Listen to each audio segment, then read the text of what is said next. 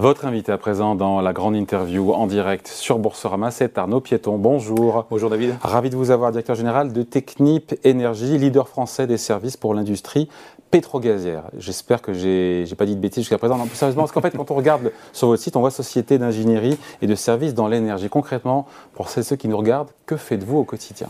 Alors au quotidien, euh, Technip Energy, c'est une société euh, d'ingénierie et de technologie au service du monde de l'énergie.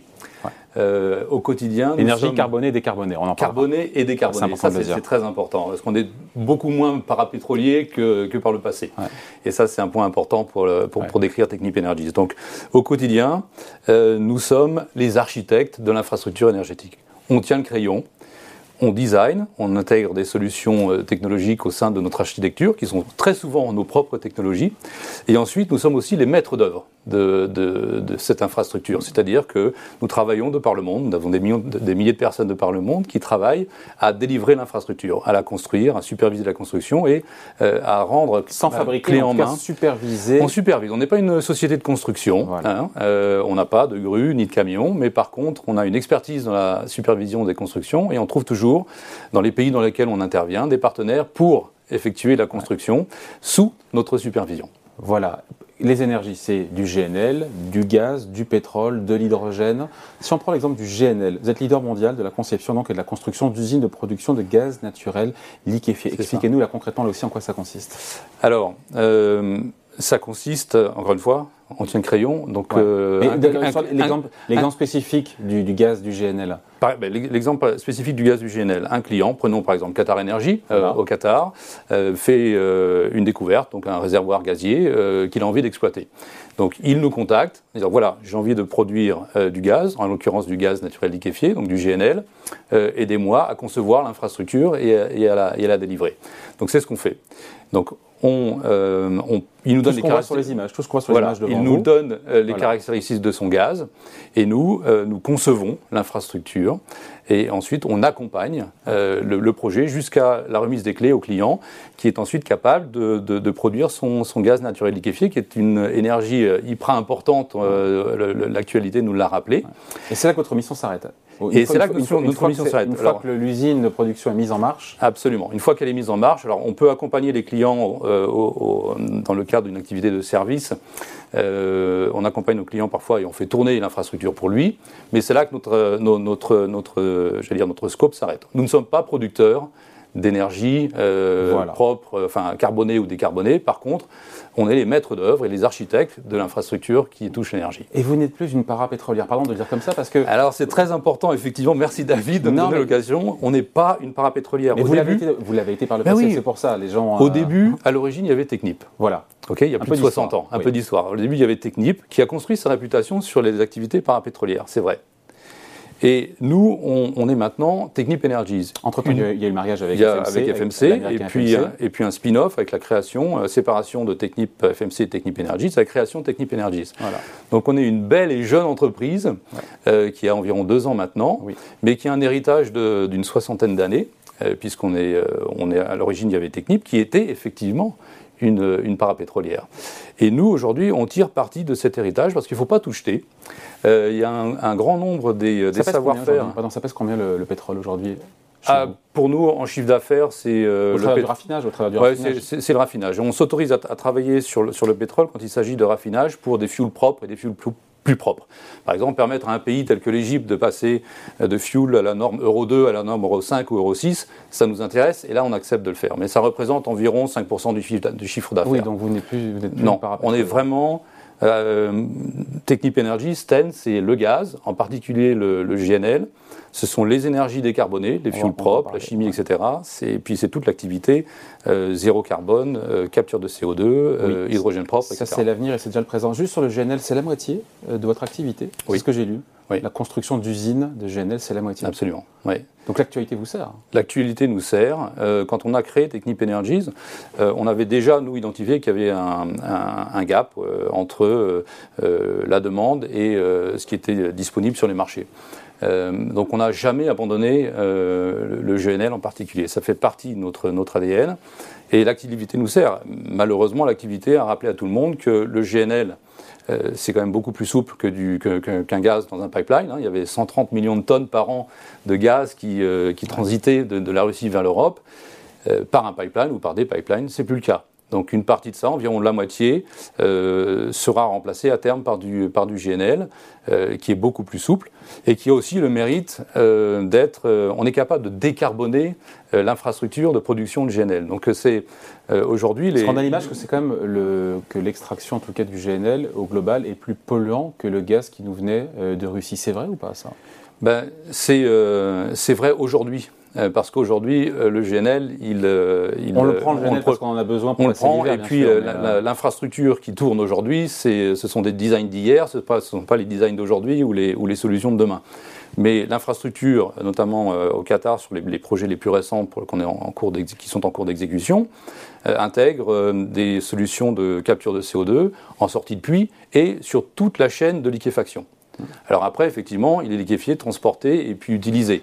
Il faut que l'utilisateur, lui, ait envie de décarboner. Mais nous, sur ce que l'on maîtrise, et puis de la sortie de le transport est très carboné, le, transport, est très carboné, sauf quand euh, les transporteurs, de plus en plus, euh, bah, choisissent de, de, capter, etc. Mais oui, il reste euh, j'allais dire, en, aval de, la, de, la, de, la, liquéfaction, il reste encore effectivement des zones euh, qui restent carbonées, qui sont sources d'émissions, c'est vrai. Arnaud Piéton, vous avez publié vos résultats il y a quelques jours, euh, le mois dernier d'ailleurs, il faut être précis.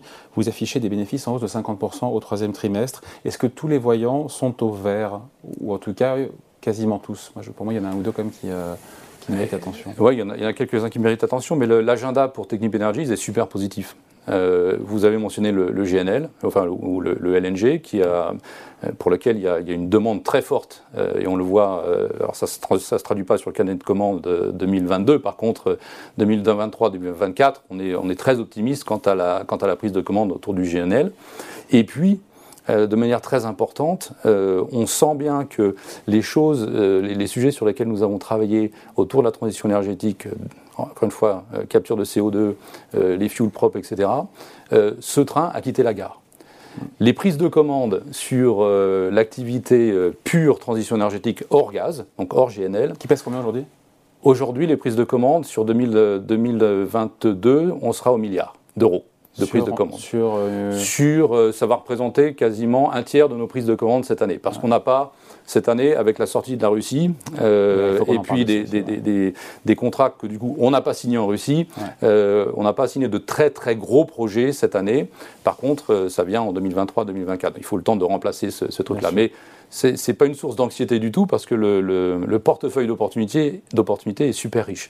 Et ce, que, ce qui est très important de, noter, c'est que l'année dernière, l'activité pure transition énergétique, c'était 200 millions de, de prises de commandes. Mmh ces 200 millions deviennent 1 milliard cette année. Alors, on va peut-être pas faire x5 entre 2022 et 2023. On vous le souhaite, évidemment. Non, mais, euh, mais c'est un signe que vraiment euh, le, train a quitté la gare euh, quand il s'agit de, de, sujets décarbonés, décarbonation, etc. Pendant longtemps, on a dû tirer nos clients pour les convaincre d'adopter des solutions décarbonées. Et maintenant, ils nous les réclament. Et ça, c'est un vrai changement euh, notable sur les deux dernières années. après, il y a cette sortie de la Russie qui aurait pu, on l'imagine, vu le poids, je crois que c'était 23% euh, de votre chiffre d'affaires, la Russie, ou 20% ça, de votre chiffre d'affaires. On aurait pu se dire, ça aurait pu être une année, euh, une année pour vous. Et en fait, au final, vous vous en sortez pas si mal que ça, avec encore une fois une sortie de Russie. vous étiez une des boîtes françaises les plus impactées. Oui, on a, alors la Russie pour nous c'était un projet, hein. on est, parce qu'on n'est pas investisseur en Russie, par contre c'était un projet, un méga projet, un méga projet Arctic LNG2, donc du, GNL. Là où était présent Total aussi euh, là, Oui, Total est actionnaire de Novatec et Novatec est notre client euh, sur, euh, sur Arctic LNG2. Et effectivement, alors évidemment, on a, on a tangué un peu hein, au moment du, du début de, de, la guerre en, Ukraine. le cours a chuté, mais on a bien repris depuis, parce que l'agenda autour du, du, monde de l'énergie est, est, fort. Et puis, euh, ce qui est très très euh, intéressant d'observer, c'était comme un méga stress test hein, pour Technip Energies, de, voir comment l'entreprise a réussi, euh, encore une fois, à résister à ce stress test. Donc on sort de la Russie, on en sort renforcé, parce que c'est l'opportunité de faire autre chose. Quand on achète Technip Energies, on achète beaucoup plus qu'un pure play gazier LNG en Russie. Et c'est ce qu'on s'est attelé à, à expliquer. Et puis, ça nous a renforcé dans notre euh, conviction de rester en permanence extrêmement discipliné euh, sur nos contrats. Parce que sortir de la Russie sur un projet aussi gros, aussi complexe, ça prend du temps et être capable de dire. C'est un contrat de milliards d'euros, j'avais lu, hein, c'est ça? Oh, Non, euh, c'est un contrat euh, beaucoup plus que ça. C'est un contrat qui était euh, aux alentours de. Pour nous, c'était 7, 7, milliards d'euros ah à, la, signature. Oui, oui mais sur, le, sur, plusieurs années. Par contre, oui, sur plusieurs années. Ça aurait dû représenter 1,4 milliard de notre revenu en 2022. Voilà, c'est ça. ça voilà. voilà. et on a éliminé 4 milliards d'euros de notre backlog, de, de, nos carnets de commandes. Donc, Donc euh, finalement, euh, faire un chiffre d'affaires en baisse de 1% sur 9 mois, c'est quasiment une prouesse, non? Eh ben, C'est une grosse prouesse. Ça montre la robustesse euh, et la force du reste du portefeuille. Ah, et ça, c'est unique. Il faut savoir qu'on est... Alors on a une boîte de projets, de technologie, d'ingénierie. On a environ 150 projets en cours d'exécution en permanence. Donc on est partout dans le monde. Partout dans le monde, on est relativement bien bien équilibré entre entre les zones géographiques. Ça va de évidemment c'était la Russie. Alors ce ne sera plus la Russie, mais le Moyen-Orient, l'Afrique de l'Est, euh, l'Asie, euh, les États-Unis, euh, l'Amérique du Sud. Pour un chiffre d'affaires au global cette année ben, Cette année, notre, quelque part. Ouais, notre chiffre d'affaires sera entre 6,2 6,5 milliards. 6,2 6,5 c'est Absolument. Euh, pour vous, le gaz, assurément, nos piétons, est indispensable pour réussir euh, la transition énergétique, parce que le gaz est de plus en plus attaqué par les défenseurs de l'environnement. Et en même temps, c'est vrai qu'on est en, en, phase de transition et que le gaz, vous allez me dire que c'est mieux que le charbon et c'est mieux que le pétrole, c'est ça? Oui, je vais vous le dire. Non, non, non mais voilà, c'est l'argument. mais oui, mais c'est vrai, mais, mais, mais c'est vrai. Et enfin, c'est pas moi qui l'ai dit, euh, quelqu'un avant moi l'a dit. Si, si on, on, convertissait, euh, si on passait du charbon au gaz aujourd'hui, ce n'est pas la solution, mais ça nous met sur la trajectoire des accords de Paris. Encore une fois, c'est. Imaginez qu'en Chine, je crois que le charbon, euh, l'électricité à base de charbon, c'est 80%. Voilà, donc euh, euh, c'est pas la solution à tout, mais c'est certainement euh, important dans le mix à venir. Et, passer une meilleure solution que les solutions actuelles. Et une meilleure solution que les, que les, solutions actuelles, notamment le charbon. Et le pétrole, entre le gaz et le pétrole en matière d'empreinte carbone, d'émissions de CO2 euh, Plus favorable pour le gaz, hein, c'est certain. Mais, euh, mais, moins, sur, la génération d'électricité, etc., on est plus sur le gaz que sur le, le, pétrole. Le pétrole, c'est euh, oui, c'est des fuels pour l'automobile, le, le, transport maritime ou, voilà. C'est aussi la pétrochimie. Hein. Mm. c'est pas fini. On aura, on aura besoin. on passe d'un système énergétique A à un système B on va continuer à avoir besoin de pétrole pour, des, pour les sujets de pétrochimie. La molécule restera importante. Hmm. Donc pour vous, l'évolution du marché de l'énergie, elle vous est favorable Avec cette transition dans laquelle on aura besoin de beaucoup plus de gaz, notamment du GNL, et l'après-carbone, sur lequel vous êtes déjà positionné, on l'a dit, Enfin, on l'a dit non, on l'a évoqué. Euh, j'ai vu ça, la capture du carbone, vous expliquez. L'hydrogène, évidemment, encore faut-il qu'il soit vert. Le bioraffinage. J'ai vu aussi les éoliennes en mer. Alors oui, on a, euh, on a euh, créé une, on a une business unit euh, dédiée à l'éolien flottant.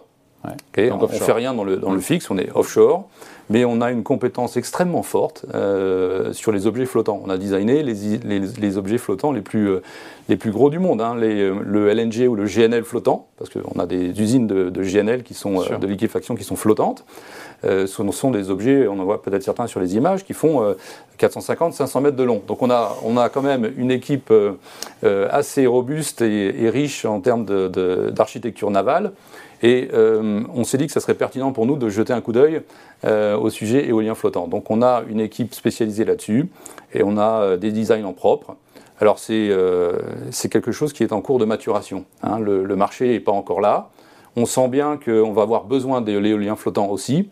Aujourd'hui, c'est encore balbutiant. On est au, Royaume-Uni, il y en a beaucoup. Hein. Pardon? Au Royaume-Uni, il y en a beaucoup. Hein. Euh, il va y en avoir beaucoup flottants. Il n'y en a pas beaucoup flottants. Il y en a beaucoup fixes, mais pas beaucoup flottants. En projet, il y en, a, projet, en, projet, absolument. En projet, il y en a beaucoup. Et vous serez présent là-dessus?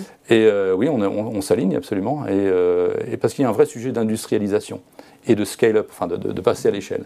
Et quand on pense à TEN, Technip Energies, il faut penser à la capacité, il faut penser à une entreprise qui est capable d'amener des sujets qui sont peut-être à taille micro au début, ou des technologies qui sont micro et on les amène à l'échelle industrielle. Et c'est comme ça qu'on va faire, on va faire la différence. C'est comme ça qu'on va faire la différence aussi sur la, capture de CO2, par exemple, les sujets de décarbonation. On a signé, si je peux prendre un exemple, si vous me permettez, on a signé cette année un projet de, qui est un vrai projet, donc euh, plusieurs centaines de millions d'euros de, revenus pour la décarbonation complète d'une centrale électrique, euh, la, centrale électrique de la ville d'Oslo, qui était une centrale, qui est une centrale de déchets à électricité. On a fait euh, toute une phase d'engagement euh, amont avec le client. On a déployé un pilote, petite taille, euh, pour tester la capacité et la pertinence de la technologie qu'on a chez, chez TEN. La solution s'est montrée efficace. Et maintenant, on la déploie à l'échelle 1, si je puis dire.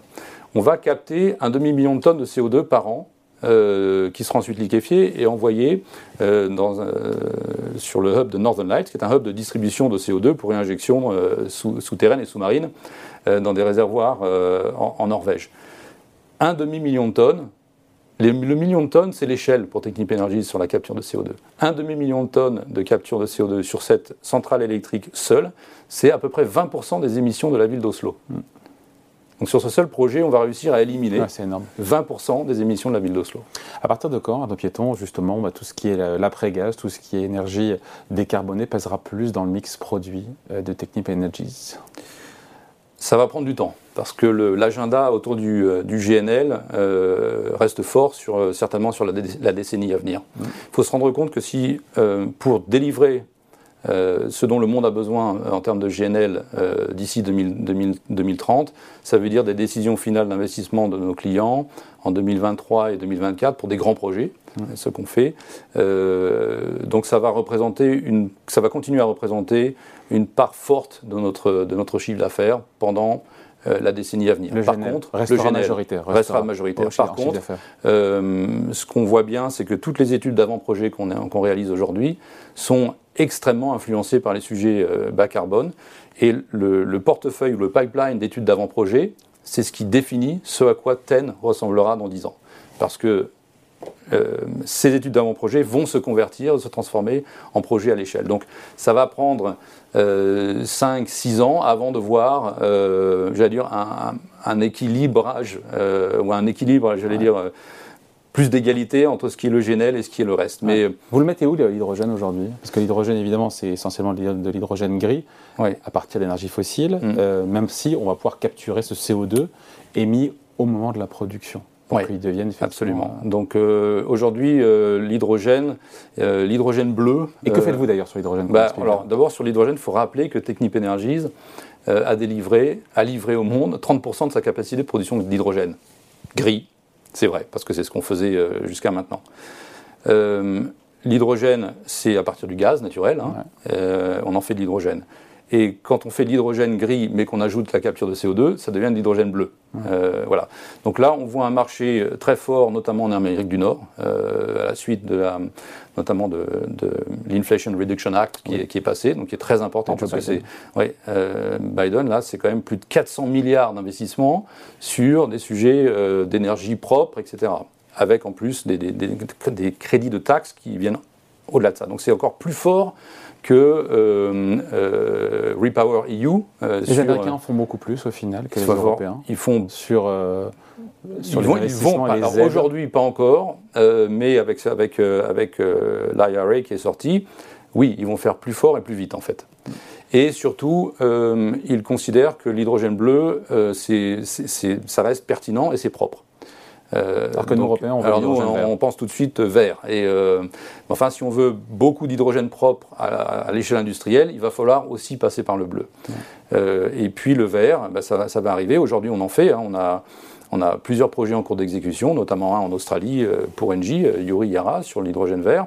Donc ça démarre. Et concrètement, pareil, vous construisez des capacités de production? Là, pareil. Euh, euh, l'hydrogène vert, si vous me permettez, qu'est-ce que c'est? C'est la rencontre de la molécule, euh, enfin de l'électron et de la molécule. Mm. Donc il faut de l'électron vert mm. au travers d'un électrolyseur, et ensuite on en fait une molécule. Alors c'est l'hydrogène pur, c'est de l'ammoniac, qui sont des, les, engrais, hein, très importants, et ça peut être du gaz aussi. Mm. Voilà, donc et quand on pense au, futur, euh, si je me projette d'ici euh, enfin, à 2040, quel est le plus gros problème de l'industrie de l'énergie renouvelable aujourd'hui? C'est le problème de l'intermittence. On a parfois trop d'énergie, parfois pas assez, ou alors elle n'est pas là au bon moment. Mais ça, c'est euh, les gens qui font solaire et éolien pur, pur électron. Et ensuite, il y a nos clients, les autres clients, qui sont les compagnies gazières, pétrolières, etc., sont des, clients, là, ils ont la molécule enfin, le, succès de l'industrie, euh, des industries euh, de l'énergie renouvelable passe par la résolution du problème de l'intermittence. La, la, résolution du problème de l'intermittence, c'est le stockage. Le stockage. Donc, il faut faire un pont Il faut que ces deux industries se rencontrent. Et le pont entre l'électron et la molécule, c'est ce qu'on fait. Il est bon. Voilà. Donc, je ne sais pas, mais euh, euh, on a, on a, on a, nos équipes sont bonnes et, et on est on a, on bah, c'est, bon positionnement en tout cas. Oui, c'est le bon positionnement. Bon, il nous reste quelques instants avec vous, Arnaud Piéton. Euh, on est sur Boursorama, on parle du cours boursier. 20% de hausse depuis le début de l'année, beaucoup de volatilité sur, sur le titre. Est-ce que 20% c'est satisfaisant pour vous? Est-ce que ça reflète les fondamentaux pour vous de Technip Energies? Non, je pense qu'on est encore euh, probablement sous-évalué. Il y a bon, c'est mon point de vue hein, évidemment, mais euh, je ne sais pas si vous recevez beaucoup de monde qui pense qu'ils sont surévalués, mais je pense mmh. qu'on est, on est, on est encore sous-évalué. Euh, et puis, euh, bon. Pourquoi euh, parce que pour une, pour une partie, il y a une, forme de méconnaissance de ce qui est Technip Energies. Les, gens pensent gros projet égale risque. Hmm. mais gros projet dans un contexte discipliné avec les bons niveaux de protection contractuelle, on sort de la Russie, du projet Arctic LNG 2, sans impact négatif sur l'entreprise. Parce que le reste du portefeuille était là. Oui, mais aussi parce qu'on avait les protections qui étaient nécessaires. On est, exemple de protection. par exemple, on, a toujours des cash flows positifs sur nos projets. C'est une obligation. Il faut qu'on soit capable à n'importe quel moment de tirer sur la prise si on a besoin, de se, retirer d'un projet et de remplir nos obligations vis-à-vis de nos, sous-traitants, etc. On est cash flow positif sans arrêt. Et ça, cette discipline, ça serait très facile souvent de dire à un client de dire oui. Hein, parce qu'ils veulent toujours qu'on fasse du clé en main forfaitaire, mais nous on dit non. C'est pas toujours du clé en main forfaitaire, c'est toujours un mix entre une partie forfaitaire, du remboursable, de l'open book, etc. Donc, et maintenir ce mix, c'est important pour protéger l'entreprise et c'est fondamental. Donc, euh, il y a une sorte de méconnaissance parce que souvent les gens prennent un raccourci, ah, ils font du forfait clé en main. C'est pas vrai. C'est pas complètement C'est un des éléments qui explique. Et c'est un des éléments autour de ça. Et puis on a effectivement quelques, j'ai autour de nous des, des pairs euh, ou des concurrents qui ont, qui ont été un peu moins disciplinés que nous. Peut-être parce que aussi, alors, une des caractéristiques de TEN, c'est qu'on n'a euh, pas d'assets fixes. Hein. donc euh, nous, c'est un business de, de, personnes. Hmm. notre asset, nos assets, ce sont nos ingénieurs. Et euh, on a des concurrents qui sont un peu plus pressés de prendre des affaires parce qu'ils ont euh, des yards de fabrication, une flotte de bateaux, etc. Et ils se disent, bon, ils sont un peu moins disciplinés que nous le sommes. Et, euh, et du coup, par association, parfois, euh, on, subit, euh, on subit cette, euh, ou la mauvaise réputation de certains. Voilà. À tort, vous écoutez ben, Oui, un petit peu à tort. Bon, l'avenir nous le dira. Merci de passer nous voir en tout cas. Arnaud Piéton, directeur général de Technip Energies, invité de la grande interview en direct sur Boursois. Merci, à bientôt. Merci, au revoir.